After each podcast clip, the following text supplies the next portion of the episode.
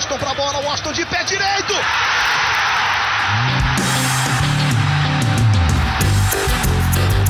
Está entrando no ar o podcast. Sabe de quem?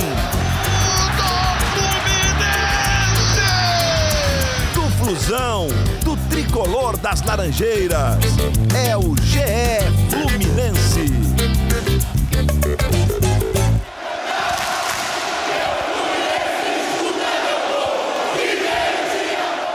Alô, você ligado no GE.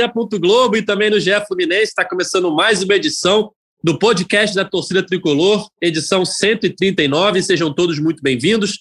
Eu sou Edgar Marcel de Sá e a gente vai falar muito sobre a derrota do Fluminense para o Atlético Paranaense por 4 a 1 no Raulino de Oliveira, segunda derrota do Fluminense no Campeonato Brasileiro. Provavelmente o pior jogo do Fluminense na temporada 2021.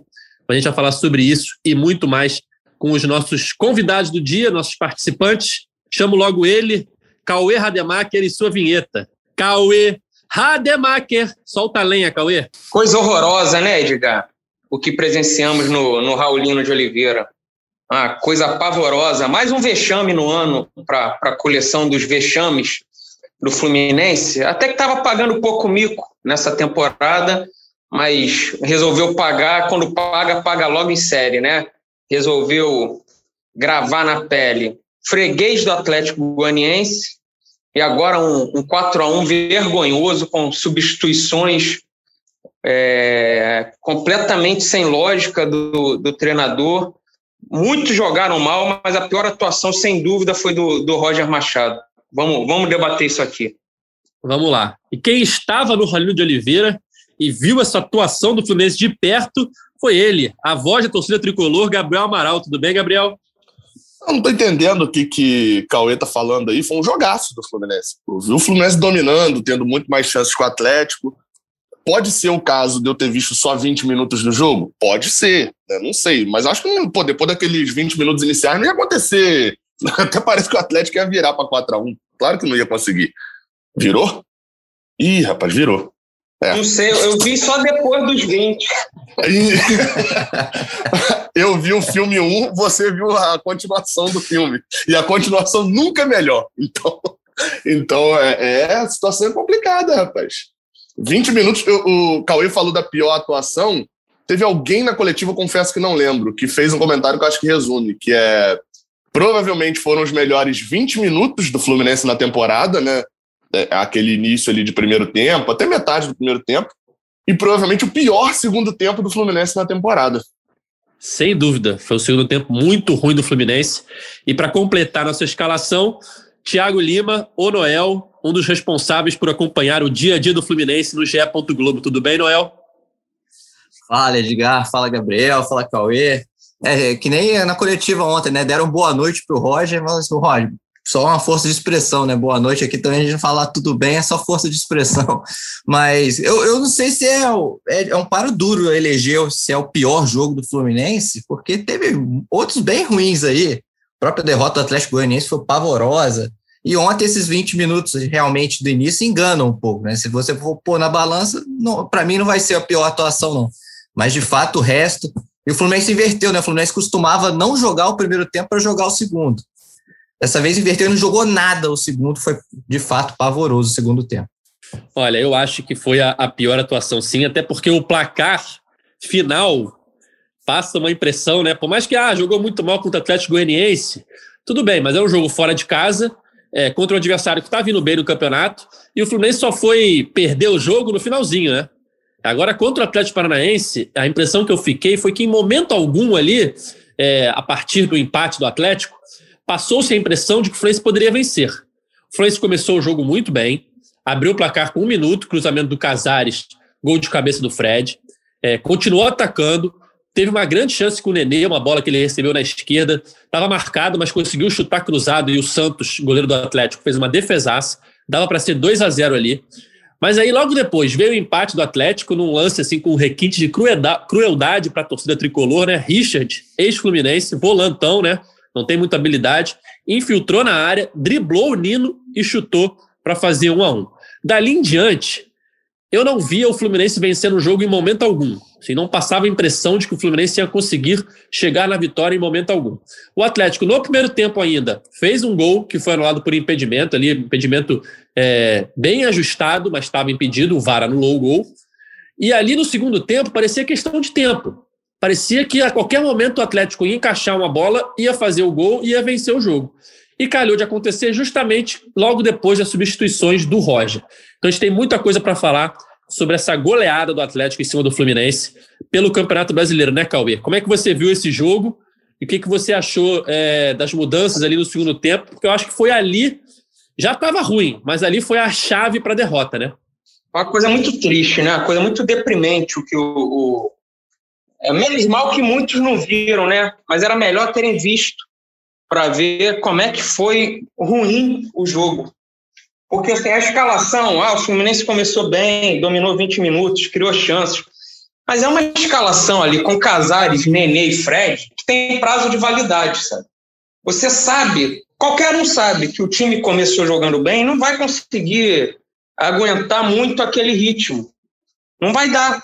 Já no primeiro, antes de, do Atlético Paranaense empatar, a corda já estava arrebentando lá do lado do Calegari. O Atlético Paranaense sacou, ó, é por ali. O, atleta, o lateral esquerdo deles é muito bom, o Abner. É por ali. O Atlético Paranaense começou a jogar tudo por ali. E, naturalmente, os gols foram acontecendo. Primeiro, primeiro gol, um, um drible vergonhoso que o Nino tomou do Richard. O Richard, em dois anos do Fluminense, acho que não deve ter dado nenhum drible. O Nino toma um come vergonhoso. O chute do Richard é ruim. O Marcos Felipe consegue tomar mais um frango na temporada. Eu não sei como tem torcedor que diz: ah, mas o Marcos Felipe tem crédito. Eu, por muito menos, estou devendo o banco todo mês, no cheque especial. Queria saber de onde vem o crédito do Marcos Felipe, que tomou três frangos numa final Fla-Flu de Carioca, o Fluminense foi vice-campeão, mas beleza. Não, quero, não, não que eu quero que entre o Muriel, mas eu acho, falei já há muito tempo, o Fluminense devia ter contratado um goleiro para a temporada. Segundo gol, ele também fica parado, olhando. Achei até que tinha desviado, mas não desviou. Enfim, Nino péssimo, péssimo. Esse drible do Richard é, é vergonhoso. Lembrou Rodolfo levando o baile do Valdir Bigode em 2004. Valdir Bigode velho já pelo Vasco, dando caneta, deitou e rolou no, na então promessa Rodolfo. Aí vamos para o segundo tempo. O time já não jogava nada, absolutamente nada. Aí o que, que o Roger faz? Eu, eu queria entender. Eu achei que ele tinha tirado o Iago para botar o Ganso. Vai ver, o Iago cansou, pediu para sair, sentiu alguma coisa. Eu esperei a coletiva do Roger. Mas não, foi opção dele. Queria saber o que, que ele enxergou ali. Já estava ruim, aí ele tira o Iago, que é o cara que corre ali no meio, igual um maluco com o Martinelli, para deixar Ganso com o Nenê é, eu, eu, não consigo entender da, como que o Nenê é tão intocável assim. Que futebol é esse que o Roger enxerga no Nenê? Que o Nenê não pode sair nunca, tem que jogar todas. É inacreditável isso, cara. Ontem foi a prova disso. O Roger não conseguiu fazer a mínima leitura de jogo, sabe? Botar o. abriu todo o time. O Ganso entrou em um minuto, o Atlético Paranaense perdeu dois gols na cara. Dois minutos depois fez o segundo, aí veio o terceiro, veio o quarto. O Fluminense não jogou mais. Aí sai botando João Neto, sai aí, aí vai pro desespero. Foi, foi horroroso. Foi pior que o Hugo de Leão em 97, quem lembra? Foi a pior substituição que eu vi na vida de um, de um treinador do Fluminense. Não tem explicação essa altura do campeonato o Roger fazer o que fez. Foi inacreditável oh. essa leitura de, de jogo do Roger. Vem o Fla-Flu domingo, o Fluminense sempre chega na pior nos Fla-Flus, é impressionante. Vamos ver se ele vai conseguir alguma coisa aí, porque tá muito ruim o futebol do Fluminense o ano inteiro. Salvo um jogo contra o River e outro aqui a colar. Ô, ô Cauê, eu acho que essa substituição do, do Ganso pelo Iago foi um preço a se pagar pelo empate contra o Corinthians, sabia? Porque foi uma substituição errada que o Roger fez contra o Corinthians que deu certo. Mas deu certo lá porque o Corinthians não atacava mais. O Corinthians era só retranca, o Corinthians não atacou, então o Ganso funcionou ali atrás. Aí foi um preço a se pagar por isso. O Roger falou: vou fazer a mesma coisa que deu certo contra o Corinthians. Mas, pô, aí era só atacar que o Ganso ali não marcava ninguém. E foi uma substituição errada, tanto ontem quanto contra o Corinthians. É, e o Atlético está num momento muito melhor que o Corinthians, né? E o Cauê falou uma parada que eu percebi durante o jogo, como o nosso lado direito ali do Fluminense estava é, vulnerável, né? Eu acho que isso, Gabriel, se deve muito ali à ausência do Caio Paulista e às características que o Casares, né? Ele não conseguia fazer a recomposição defensiva tão bem como o Caio faz e deixava o Calegari sobrecarregado, né? E o Atlético fez o gol de empate por ali, fez o gol que foi no lado por ali e continuou atacando muito pelo lado direito do Fluminense, o Calegari sofrendo. A gente assistiu o jogo pelo link interno da TV Globo, né? O Gabriel estava no estádio, mas eu, Cauê e Noel assistimos o jogo pelo link interno e não tinha narração. Então a gente ouvia tudo que se falava ali na beira do gramado. E o Roger reclamava muito com o Calegari no primeiro tempo, muito. É, mas muito se deve também à falta de, de ajuda defensiva ali, que normalmente o Caio Paulista dá e o Casares não dava, né, Gabriel? O que, que você viu lá do estádio dessa atuação do Fluminense? É, vocês acho que até ouviam mais do que eu, né? Porque como tem um microfone ali na beira do, do campo, tem o próprio negócio, vocês até, porque da cabine ficava um pouco lá em cima, então ouvi menos Roger, ouvia mais juiz, etc. Mas eu tô até com o lance parado aqui, porque no primeiro gol, é, é, eu acompanhei, porque assim, me chamou a atenção na hora que eu ouvi o treinador do Atlético gritando, bem assim, um minuto antes do gol centraliza Richard. Eu fui ver a movimentação de Richard, né? Me chama a atenção, o jogador jogou no Fluminense e tal. Eu fui ver a movimentação dele na hora, aproveitando que estava no estádio. Ele vem buscar a bola no círculo central, quase que como um terceiro zagueiro. E ele tocou a bola, eu olhei menos o lance e fiquei olhando a movimentação dele. Ele foi andando, andando, andando, ele passa por trás de Casares. E o Fluminense está arrumadinho na linha lá do 4-1-4-1, né? a linha de, de quatro, Martinelli, depois a outra linha de quatro com Fred. E Richard entra, passa andando na frente de Casares e se apronta para correr nas costas de Martinelli. E quando você dá o pause, é porque eu, eu parei aqui agora, no, no, no, nos melhores momentos aqui do GE para ver, quando você dá o pause, você vê um buraco entre Nino e Calegari, porque tem um, um, um ponta do Atlético aberto lá, e aí você entende aonde que surgiu esse espaço todo. Porque o, o, o lado direito do Fluminense ontem, quando você vê todas as chances do Atlético, eu não vou falar todas, porque pode ser que eu esteja me esquecendo de alguma. Mas são todas, exceto uma ou outra, foram pelo lado direito do Fluminense. É, pode atribuir isso à questão de Casares? Pode. Acho justo. E, e, acho que esse, como o Noel citou a questão do, de, de Ganso e Iago, da leitura de Roger do jogo do Corinthians ter atrapalhado, acho que o jogo do Corinthians também atrapalhou essa leitura dele para o jogo de ontem, é, é, é, em relação a Casares. Porque se com Ganso e Iago, naquela hora que ele mexe, acho que eu comentei isso no podcast do, do jogo contra o Corinthians, é, é, naquela hora que ele mexe, ele apostou que o Corinthians não ia imprimir velocidade. Tirou Iago para botar Ganso, para ele ter a bola no pé. E o Corinthians realmente não imprimiu. Gabriel, Oi. Gabriel, foi mal. Só, só corrigindo, contra o Corinthians, jogou Ganso e Casares de início. Ele tirou o Iago e botou o Bobadilha. Eu fui aqui conferir que eu tava com isso. Boa, boa, boa. Não, então, mas, mas foi o fato dele ter tirado. Então é isso, ele tirado Ganso, tirado Iago e não ter tirado é, Ganso. deixa o Ganso. Isso, é, foi isso. O, o, o cerne ali é aquela mesma lógica, né? Entre Iago e Ganso. Entre você ter a melhor qualidade no passe e você ter a, a, a maior intensidade, vamos usar esse termo. Contra o Corinthians, quando ele tira Iago e deixa Ganso, se o Corinthians imprime velocidade, era um problema para ele. Ele não ia ter recomposição. Só que o Corinthians não imprimiu, deu certo.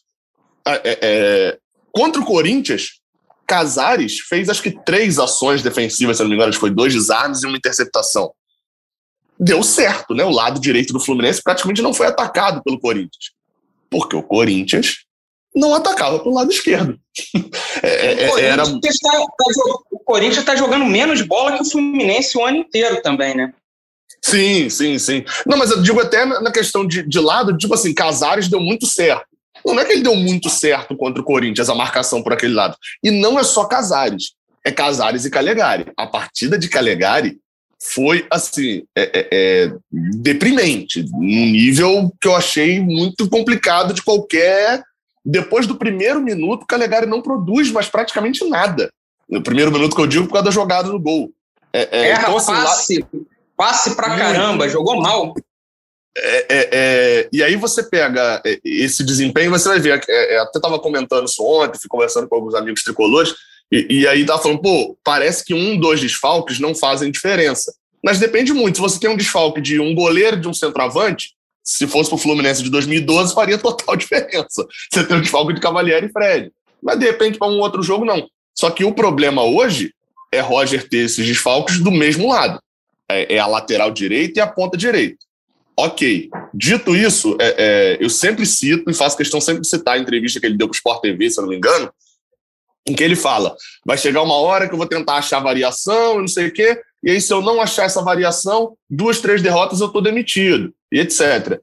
Ok, o discurso dele faz sentido, mas não é porque ele deu esse discurso que ele não pode ele, não, ele vai ter crédito para achar essa variação.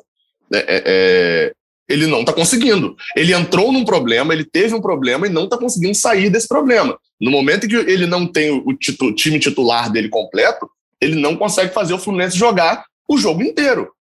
E aí, assim, é, é, é, é bem óbvio, é igual o Cauê falou. Quando eu vi o Fluminense jogando ali 20 minutos de intensidade absurda, eu confesso que, como torcedor, nem lembrei que o Fluminense ia cansar depois, né? Nem cheguei a cogitar isso. É, é, tem duas, acho que três chances de fazer gol ali que são mais claras, né? Uma com Gabriel Teixeira, essa com o Nenê ia do gol. E depois que cansa, é bem óbvio que o Fluminense vai ter problemas. Ontem não tinha um banco para poder mudar, mantendo nem qualidade nem intensidade. Você ia ter ali um monte de garotos, né? Que, que ele até tentou colocar depois e tal mas que também a gente não pode depositar isso tudo na conta, na, na conta desses garotos, né? não é justo com eles. Eu sempre falo isso, não é justo com o garoto eu co colocá-lo como solução. Isso vai atrapalhá-lo. E aí, assim, eu, é, é eu entendo o lado de Roger de falar que não tem tempo para treinar e de que é, é, é, é, tá com desfalque sempre todo jogo. Mas ele não pode só morar nessa desculpa, né? Ele tem que apresentar novas soluções. E todas as soluções que ele tentou apresentar até agora a maioria não funcionou. É, aquele estilo de jogo que ele encontrou depois da vitória sobre o River, né? Que vinha dando muito certo. Foi o estilo de jogo que, que ajudou o Fluminense a se classificar na Copa do Brasil, por exemplo, eliminando o Bragantino, que vem fazendo um, um belo início de campeonato brasileiro. Parece que perdeu o encanto, né? Nos últimos jogos, o Fluminense não veio jogando bem. A gente falava aqui há pouco tempo da série invicta do Fluminense no Campeonato Brasileiro, né? Eram 14 jogos, estava ali quase na, na maior série invicta da história do Fluminense na competição. E agora, em compensação, já são quatro jogos sem vencer, né? Fluminense não venceu Fortaleza, Atlético Goianiense, Corinthians e Atlético Paranaense. E sofreu sete gols nessas partidas, né? A zaga do Fluminense vinha sendo bem segura e agora está sofrendo um monte de gol. E ontem, quando eu coloquei no Twitter, né, pedindo a participação dos torcedores, tivemos aqui um recorde praticamente de participações, mais de 50 respostas. Por que será, né? É, o pessoal aqui bem, bem pistola com o Roger Machado. O André Calaça, que sempre manda mensagem pra gente aqui, falou o seguinte: derrota vexaminosa e onde vem à tona todos os problemas da era Roger Machado. Antes ainda trazia o resultado, agora nem isso. Muito preocupante o que vem por aí. E a entrevista dele me deixou ainda mais preocupado me pareceu perdido sem saber o que fazer na prática. Falou apenas em lamber as feridas e remotivar o elenco. Muito pouco. E eu vi muita gente falando da coletiva do Roger, né, Noel? Você que acompanha o dia a dia do Fluminense.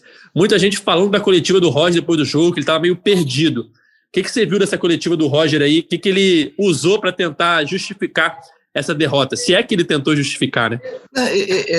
Ele, ele fala que, que já é já é não sei qual jogo seguido que o Fluminense perde intensidade. Então ele meio que culpa também a maratona de jogos, né? Nesse sistema, até faz sentido, nesse sistema que ele encontrou contra o River, que é um time é, competitivo ali, com Caio Paulista Samuel Xavier na direita, mas assim, é um time que corre pra caramba e ele não tá correndo tanto agora. Então ele, ele fala que os, os índices lá da comissão técnica mostram que o Fluminense tá perdendo a intensidade jogo a jogo. Então, até por isso ele tem que rodar o elenco, só que ele não está conseguindo achar variação. E agora é, é, jogo quarto e domingo sempre, né? Não vai ter pausa, vai ter agora Libertadores, vai ter Copa do Brasil. Não, agora em julho, não, né? Não, e eu, e eu espero que tenha, eu repito isso direto, eu espero que tenha jogo quarto e domingo durante muito tempo.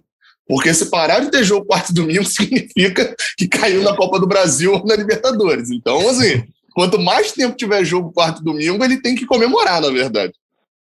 Pois é, e ele, ele, ele cita também a questão das substituições, ele até fala, né? Ele fala que, que meio que como se fosse, ah, depois das substituições, ele é questionado, né? Depois das substituições, o Fluminense tomou três gols, virou goleado e tal.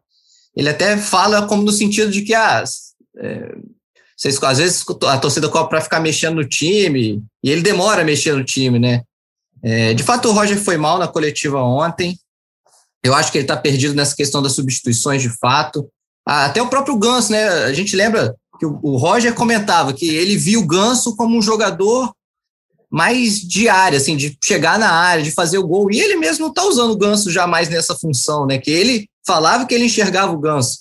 E aí ontem, Ainda quando ele... que ele voltou atrás nessa, né? Só faltava o Ganso logo centroavante.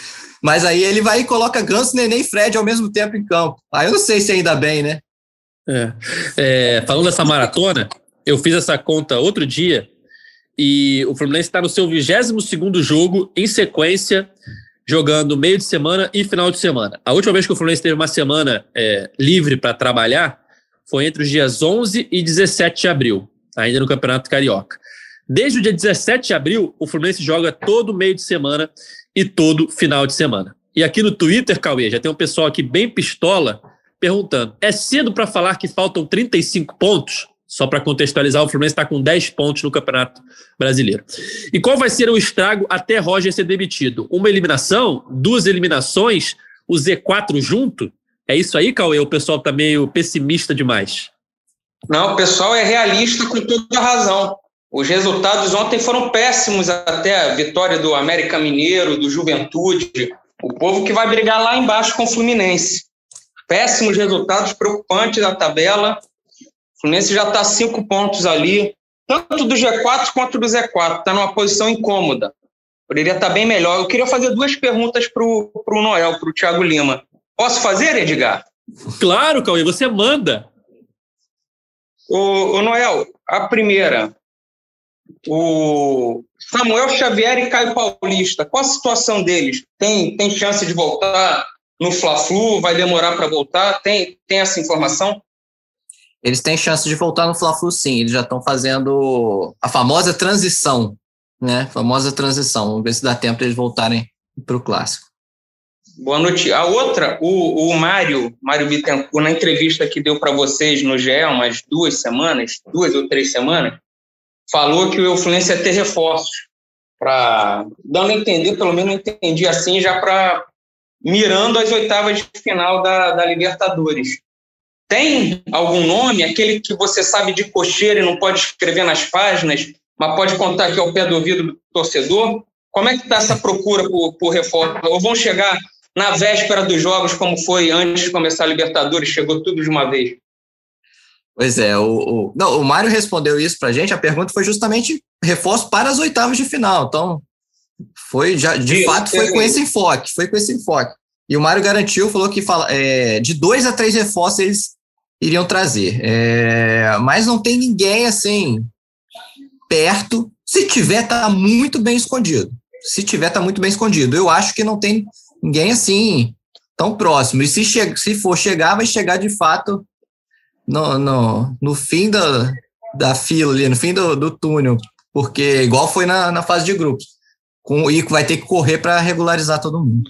Ô, ô, não, eu, eu fico puxando dois pontos aí. Primeiro é, é se o nome está muito bem escondido, eu tenho medo, porque Lucão do Break estava escondido o nome, né?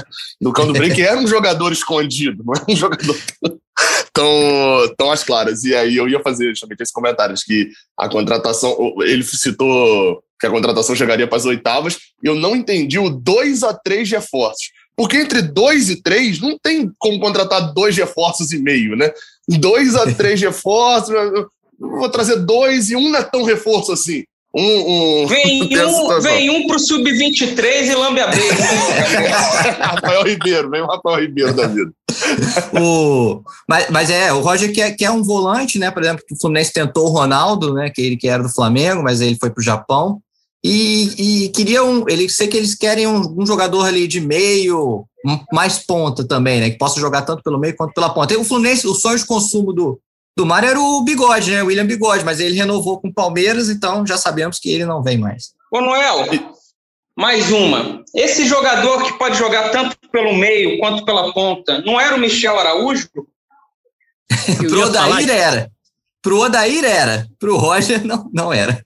Cara, o, o, jogo de ontem, mais uma vez, eu olhei assim e pensei, por que que liberaram o Michel Araújo, cara? Não faz sentido algum ter liberado Não o Michel faz. Araújo depois É, da boa assim, temporada. acredito eu que o caso do Michel Araújo, é, é- é- novamente, não é informação, o homem da informação aqui é o Noel, mas é, é- é- acredito eu que tenha sido muito financeira e por uma avaliação de Roger do tipo assim, vai usar como titular? Não. Então eu preciso daquela grana que vai vir do empréstimo, porque, porque assim, é, não é coincidência. Não é coincidência. Oi? Para trazer quem? O Wellington?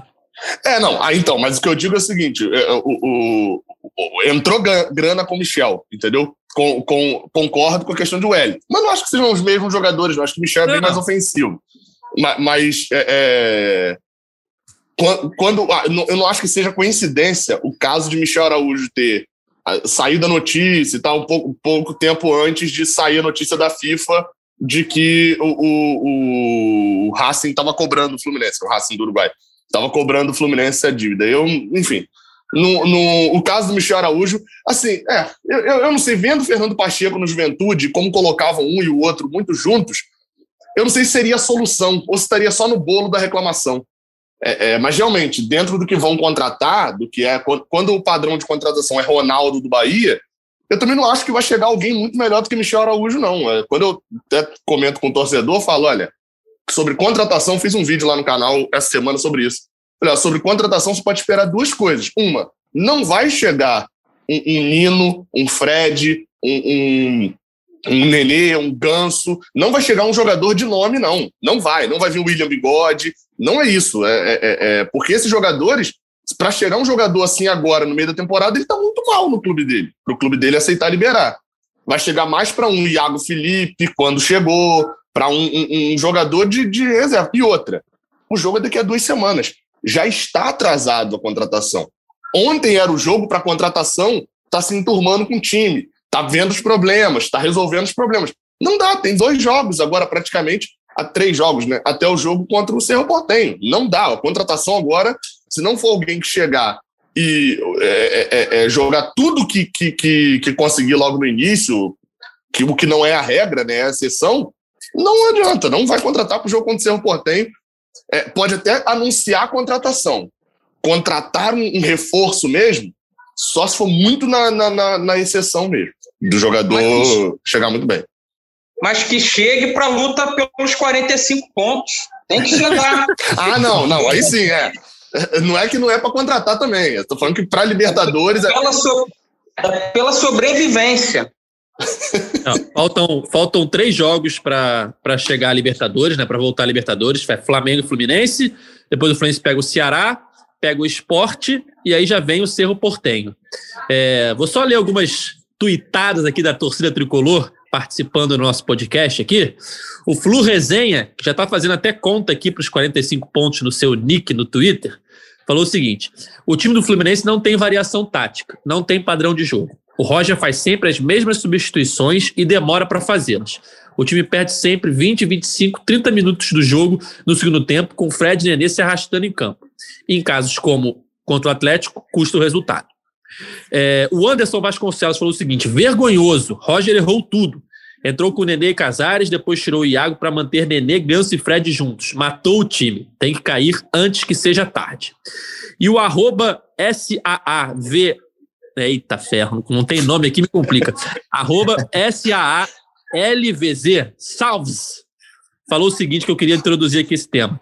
Roger conseguiu desarrumar a defesa do Fluminense, que era o melhor setor do time, e não apresentou nenhuma solução para todos os problemas que vem apresentando nos últimos jogos. É, o Fluminense, eu vi um, esse dado no Twitter ontem, muito interessante. O Fluminense vinha de oito jogos em casa pelo Brasileirão, né? Oito jogos como mandante no Brasileirão, invicto, né? Seis vitórias e dois empates. E nesses oito jogos, o Fluminense só tinha sofrido um gol. Esse um gol foi para o Corinthians na rodada passada.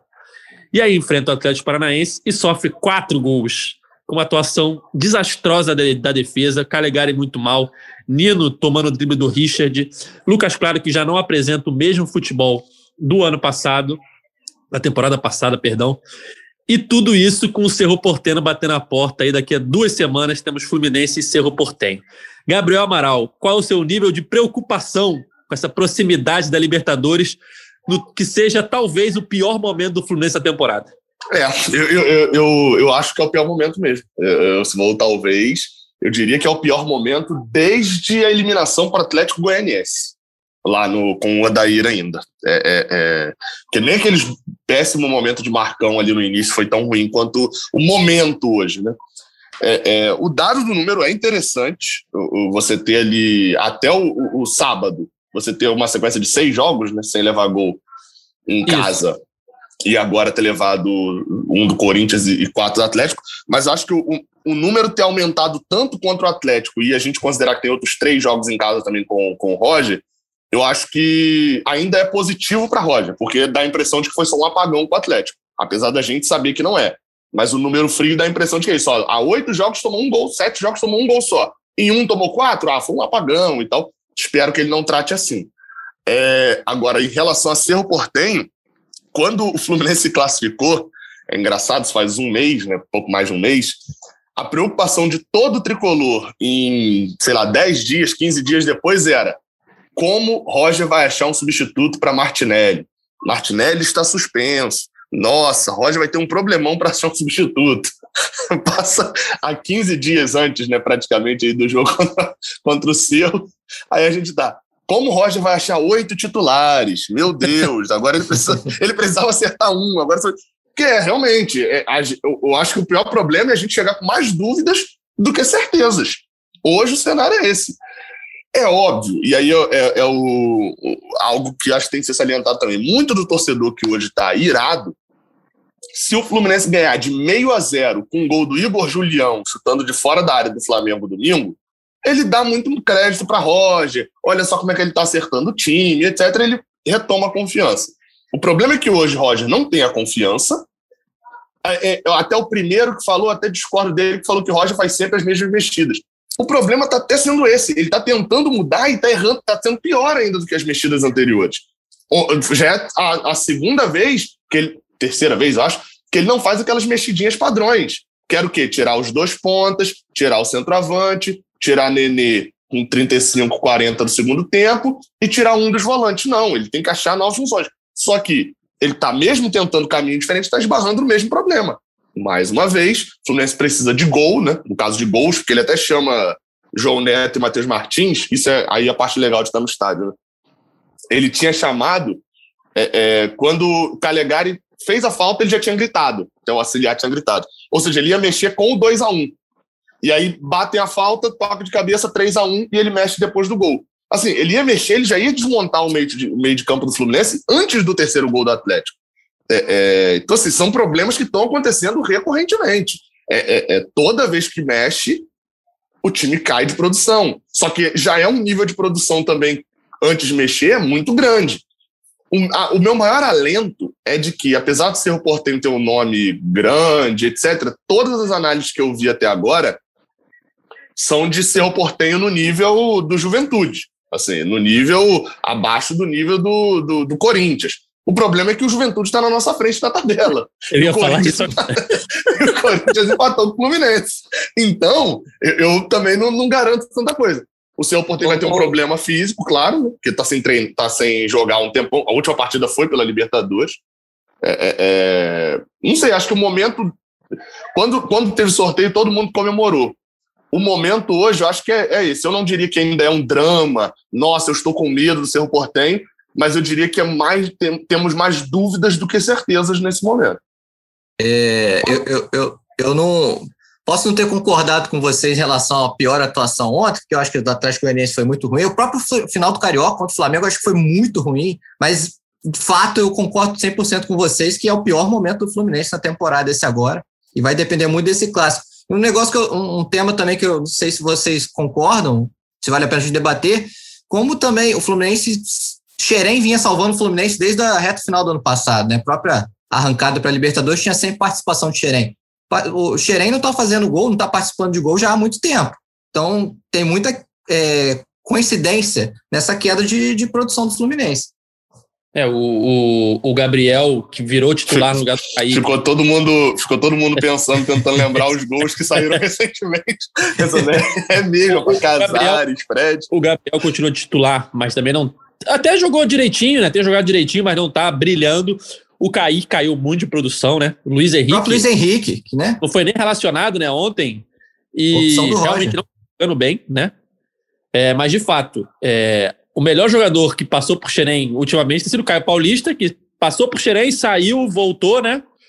É, não é que nem a gente olha para Martinelli, Kaique, Luiz Henrique vê Xerém ali de, de cara, mas passou por Xerém e tá fazendo muita falta, né, Gabriel? A gente falou no último podcast, meu Deus do céu, que falta tá fazendo o Caio Paulista ali na direita, tanto ofensivamente como defensivamente, né? Quem sabe aí pro é. clássico ele ajude. Eu fiquei feliz ontem. É, você falou de Caio Paulista, eu pensei logo no substituto, né? Que eu já falei que algumas vezes e estou feliz de estar livre, estou liberto dessa frase que era Luca tem que entrar antes de Caio de, de Luiz Henrique. Né? Eu estava falando isso, né? Luiz Henrique estava tão mal. Roger concordou comigo, relacionou o Luca não relacionou o Luiz Henrique, mas fiquei muito feliz de que na primeira opção que ele teve não foi Luca. Já foi Matheus Martins, foi buscar algum outro nome, apesar de eu ter achado que o João Neto ainda está bem verde para jogar no profissional. Mas Caio Paulista é, é, assim. Eu vou até bater na tecla de novo. O, o problema de Caio, de, da falta de Caio Paulista está mais acentuado ainda por causa de Samuel Xavier. É, eu não consigo desassociar. Acho que tem a questão de Caio Paulista, mas para mim é sintomático que o Fluminense tenha, nos seus últimos cinco jogos, é, é, o desfalque de Samuel Xavier, né? A última partida dele foi contra o Red Bull Bragantino lá atrás, pelo Brasileirão, 2 a 2 E que talvez contra o Santos não tenha sido tanto um problema, mas é sintomático para mim a sequência de quatro jogos sem vencer depois de muito tempo venha justamente sem é, é, é Samuel Xavier. Caio Paulista só jogou um desses jogos, só jogou contra o Fortaleza, né, os quatro últimos jogos. Para mim é sintomático esse lado direito do Fluminense parar de funcionar. E se a gente for ver até essa questão do desmonte da defesa, o lado esquerdo ontem, a gente viu um problemas individuais, né, no caso do Corinthians, com o Lucas Claro fazendo uma partida ruim. Agora, o lado direito do Fluminense contra o Atlético Paranaense foi, eu ia falar uma mãe, mas acho que mãe ainda cobra um pouco, né? Ainda da, foi uma avó, Assim, só, só, é só amor e carinho e, e espaço. Ah, quintal de vó, o Fluminense foi quintal de vó ao lado direito do Fluminense ontem. Tem aquele espação para brincar. Foi isso que o Atlético fez, assim. E, e é sintomático para mim esse fator de que é o lado onde tem Samuel Xavier fora, Caio Paulista fora, e ontem teve um Nino muito abaixo. É, então, enfim, não sei se o Manuel vai, vai melhorar isso ou consertar aguardo muito porque o Flamengo joga bem dos dois lados e, e força muito o lado esquerdo da defesa também, no caso o lado esquerdo do ataque deles. Se o Fluminense for sem Caio Paulista e sem Samuel Xavier no Fla-Flu, vai ter problemas pelo lado direito, vai continuar tendo problemas. O, o, só para ilustrar, galera, é, o que eu citei a questão de Xerém, assim, eu não considero, por mais que o Caio Paulista começou em Xerém, mas não foi revelado no Fluminense, né? Então não considero ele ali na, entre os jogadores Xerém, é, o último gol, gol com participação em gol, foi do Gabriel Teixeira contra o Cuiabá, né? O gol da vitória. Desde então não teve nenhuma participação mais decisiva de Xerém. E essa questão também do só coincidência ou não, o Fluminense tá, tá, passou a não ter mais resultados, né? Desde o momento que o Roger está tendo que, que rodar o time, né? Começou ali com o Atlético Goianiense de poupou o Egídio, veio com o Danilo Barcelos, já ficou o Caio Paulista sem, e assim, rodando, mantendo alguns titulares, já não está dando certo. Né? Não sei se antes do Cerro, nem se vai ter um jogo contra o esporte fora, se vai, se, se vai ser o caso de poupar o time inteiro para, sei lá, descansar, né? O Abel o Braga fazia muito isso, né, Cauê? Fazia, Abel, Renato Gaúcho. E o jogo com o esporte é um jogo de seis pontos desde já, né? Que é outro que briga lá atrás. então, é, é, é, um jogo, antes... é um jogo para ir com força máxima. Mas antes do esporte, a próxima preocupação é Fla-Flu, é clássico. Fluminense vindo aí de uma goleada. O Roger falou é, na coletiva que é um jogo de extrema pressão para o Fluminense, né? Chegar no Fla-Flu tendo perdido de 4 a 1 na rodada anterior. Fluminense e Flamengo se enfrentam domingo às 16 horas em São Paulo. Te lembro que o Maracanã está entregue a Comebol por conta da Copa América. Então eles vão jogar na Neoquímica Arena, estádio do Corinthians. E o que esperar desse jogo, Cauê Rademacher? Qual é a sua expectativa para esse Fla-Flu diante do momento que vive o Fluminense? A pior possível, né? Até pelas recentes apresentações do Fluminense em Fla-Flu. Eu falo aqui, sempre, sempre na pior fase do ano aparece um Fla-Flu para jogar. Menos mal que o Flamengo pode estar bastante desfalcado, né? A seleção brasileira joga quarta de final da Copa América no sábado, Uruguai, não, perdão, Brasil joga na sexta, Uruguai no sábado. Mesmo se forem eliminados, não sei se dá tempo do Flamengo, se o Flamengo vai usar ali Gabigol, Everton Ribeiro, Arrascaeta. Mas vamos torcer pela nossa seleção passar, que aí é menos, menos um problema pro. Mas é, o futebol que o Fluminense está apresentando, cara, o, é, eu teria medo de enfrentar o Cuiabá em casa novamente, sabe? Imagina pegar o Flamengo lá em, em São Paulo. O, o momento é péssimo, mas era péssimo ali depois que foi vice-campeão para Flamengo. O Roger conseguiu arrumar. A esperança é a última que morre, então vamos, vamos ver o que, que o Roger faz. Mas se ele escalar de início o time que ele escalou agora, aí não tem a menor chance.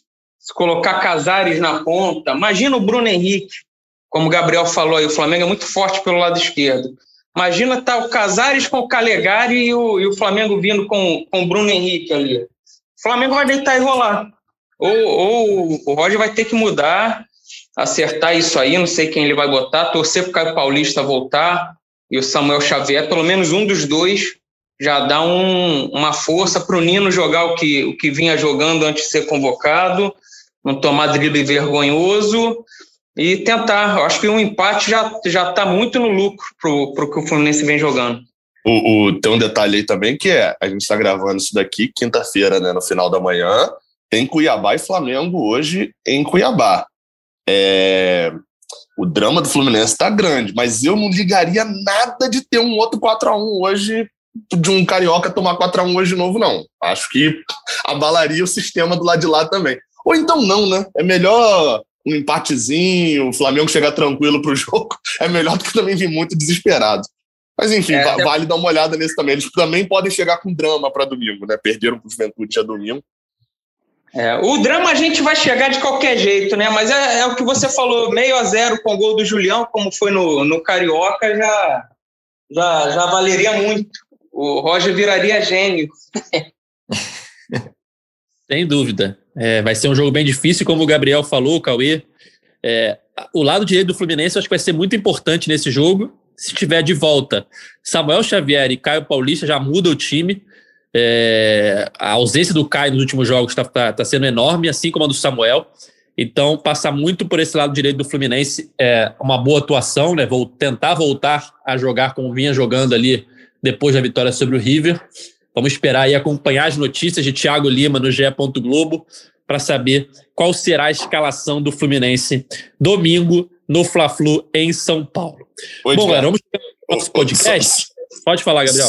Não, só para poder dar, é, enfim, deixar uma opinião também aqui. Até agora, o que Roger nos mostrou até agora é de que um 4 a 1 como esse, sonoro, vai provocar mudanças no time. É, é, é para mim, isso eu acredito bastante que isso vai acontecer.